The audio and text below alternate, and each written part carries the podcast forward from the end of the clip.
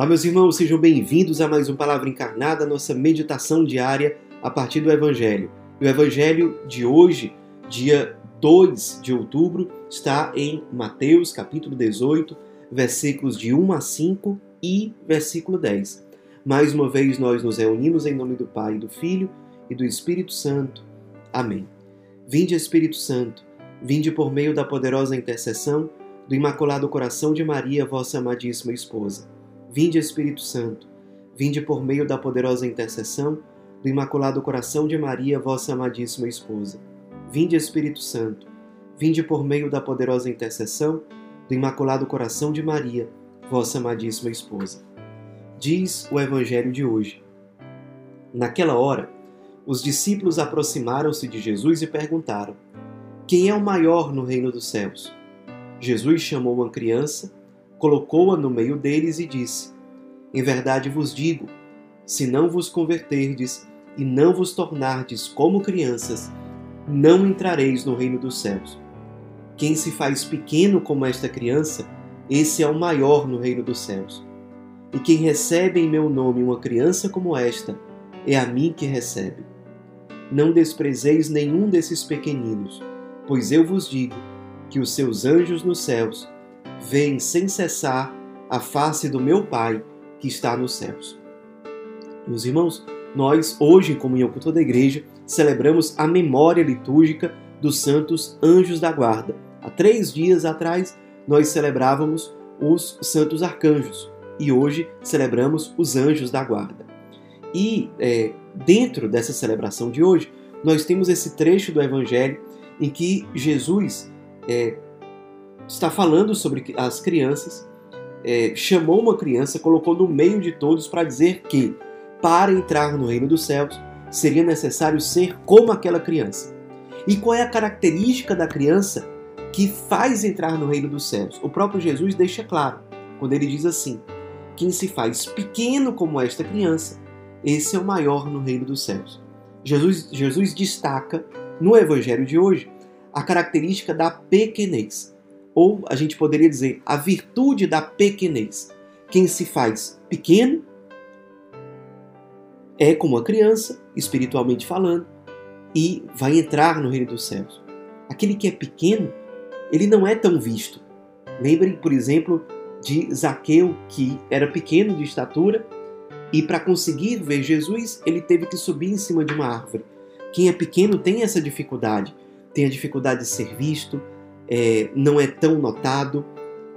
A pequenez lembra humildade, lembra esvaziamento, lembra últimos lugares. A pequenez também no sentido de não se achar, não ser autossuficiente, não ser arrogante, ser puro de coração, não ser cheio é, de, de maldades, é, cheio de, de maledicências, de malícias, não, a criança representa pequenez. E pequenez junto com pureza, com humildade.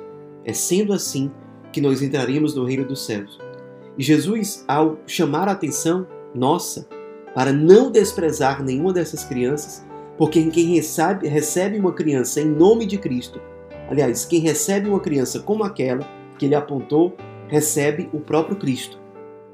Para mostrar que nós não, deve, não podemos desprezar esses pequeninos, essas crianças. Ele diz: os anjos nos céus veem, os anjos, os anjos dessas crianças, os seus anjos nos céus, veem sem cessar a face do meu Pai que está nos céus. E aqui o nosso olhar se volta para os anjos da guarda. São Pio, que nós celebramos também há pouco tempo, ele costumava nos ensinar que nós precisamos recorrer, ele, expressão dele, dar trabalho aos nossos anjos da guarda. Deus nos confiou os anjos da guarda exatamente para que nós recorramos a ele, a eles no processo da nossa conversão, da nossa santificação, da nossa aproximação com Deus. É, primeiro ponto para a nossa meditação: até que ponto estamos recorrendo aos nossos anjos da, da guarda? Até que ponto nós estamos deixando os nossos anjos da guarda ocupados? O Padre Pio e outros santos ensinam, inclusive, a rezarmos ao anjo da guarda da pessoa por quem nós intercedemos.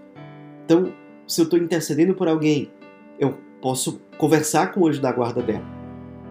Essa intercessão tem muitos frutos, tem muito efeito, vale a pena. Conversar com o anjo da guarda, por exemplo, dos filhos, da esposa, do marido, da pessoa que você acompanha na comunidade, de uma ovelha que você tem, enfim, conversar, rezar com o anjo da guarda da outra pessoa é uma ótima forma de interceder por ela. E, além disso, os anjos da guarda, eles nos inspiram é, em, em, alguns pontos. Por exemplo, Deus é, é Ele que nos salva. Cristo é o nosso Salvador. Porém, a providência de Deus não quis que nós fôssemos salvos no relacionamento solitário, no relacionamento isolado entre nós e o Cristo. Mas Ele quis que nós contássemos com a ajuda de outros no nosso percurso de salvação. Até porque contar com a ajuda de outros nos faz ser mais pequenos, nos faz reconhecer mais as nossas limitações, nos faz crescer em humildade que é exatamente o que é preciso para ser como essa criança do Evangelho de hoje, para entrarmos no reino dos céus. Saber que nós precisamos contar com os outros, inclusive com os anjos da guarda, nos faz ser mais humildes e menos autossuficientes. Isso é uma grande lição para nós. Às vezes, nós, no auge da nossa soberba, da nossa arrogância, nós queremos nos salvar sozinhos. Não somente no sentido de querer me salvar sem evangelizar ninguém, mas também no sentido de eu não precisar ser cuidado, eu não precisar ser evangelizado, eu não precisar ser acompanhado. Pessoal, isso é soberba.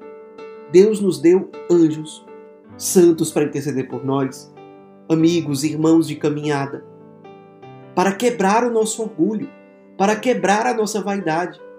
É preciso que a gente desça e exercite a humildade, cultivando a fraternidade, sendo muito claro diante de Deus e diante de mim mesmo, dizendo: Eu preciso dos meus irmãos. Eu não posso mais ficar me fechando, querendo só me dar para os outros sem ter a humildade de me permitir ser cuidado. Quantas vezes nós passamos por isso? Servir, me ofertar, mas me escondendo dos irmãos, me fazendo sempre de forte, de inabalável, que sabe tudo, que consegue tudo sozinho, como uma espécie de super-herói. Não. Deus me quis santo na igreja, na comunidade. Portanto, em comunhão com os outros.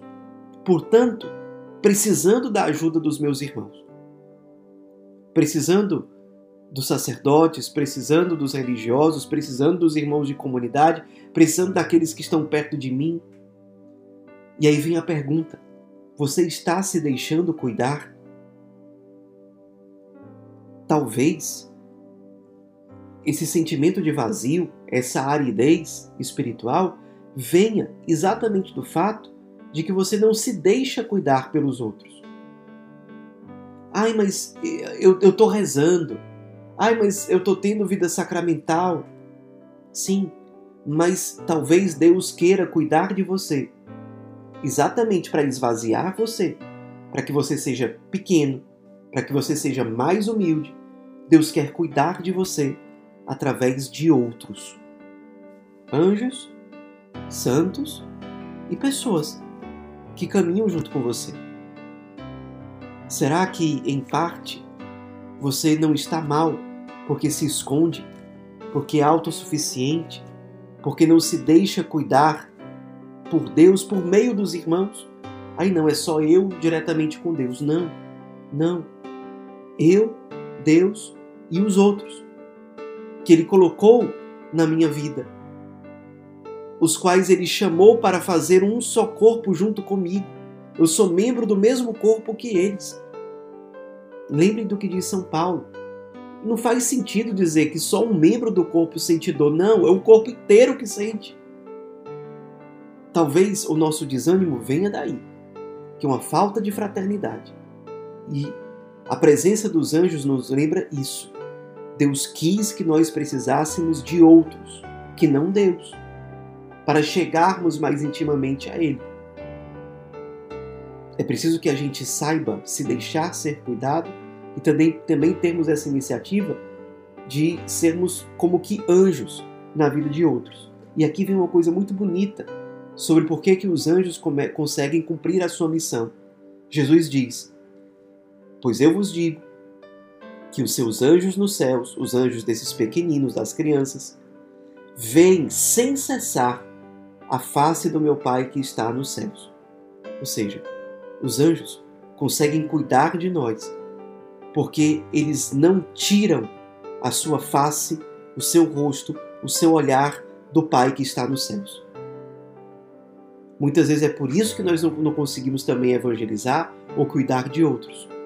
É porque o nosso olhar se perde do olhar de Cristo.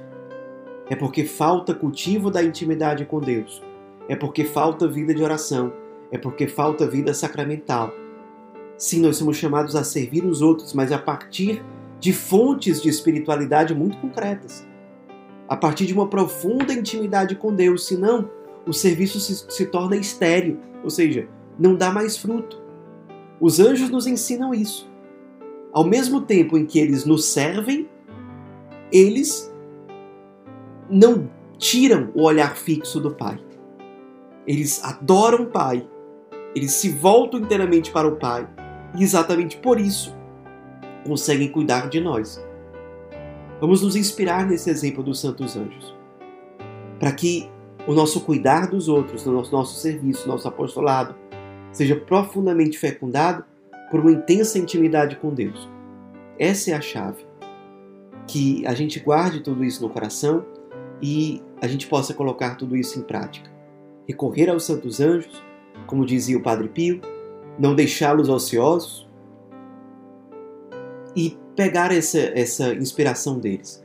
Que eles nos ensinem a ser pequenos, ao nos ensinar que nós precisamos ser cuidados que nós precisamos da ajuda de outros e que eles sirvam para nós de inspiração, ao nos mostrar que o verdadeiro serviço não está separado, mas ao contrário, está profundamente ligado e fecundado com a profunda vida de oração, com a profunda intimidade com Deus.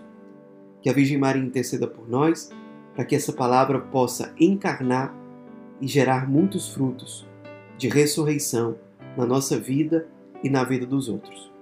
Ave Maria, cheia de graça, o Senhor é convosco. Bendita sois vós entre as mulheres, bendito é o fruto do vosso ventre, Jesus.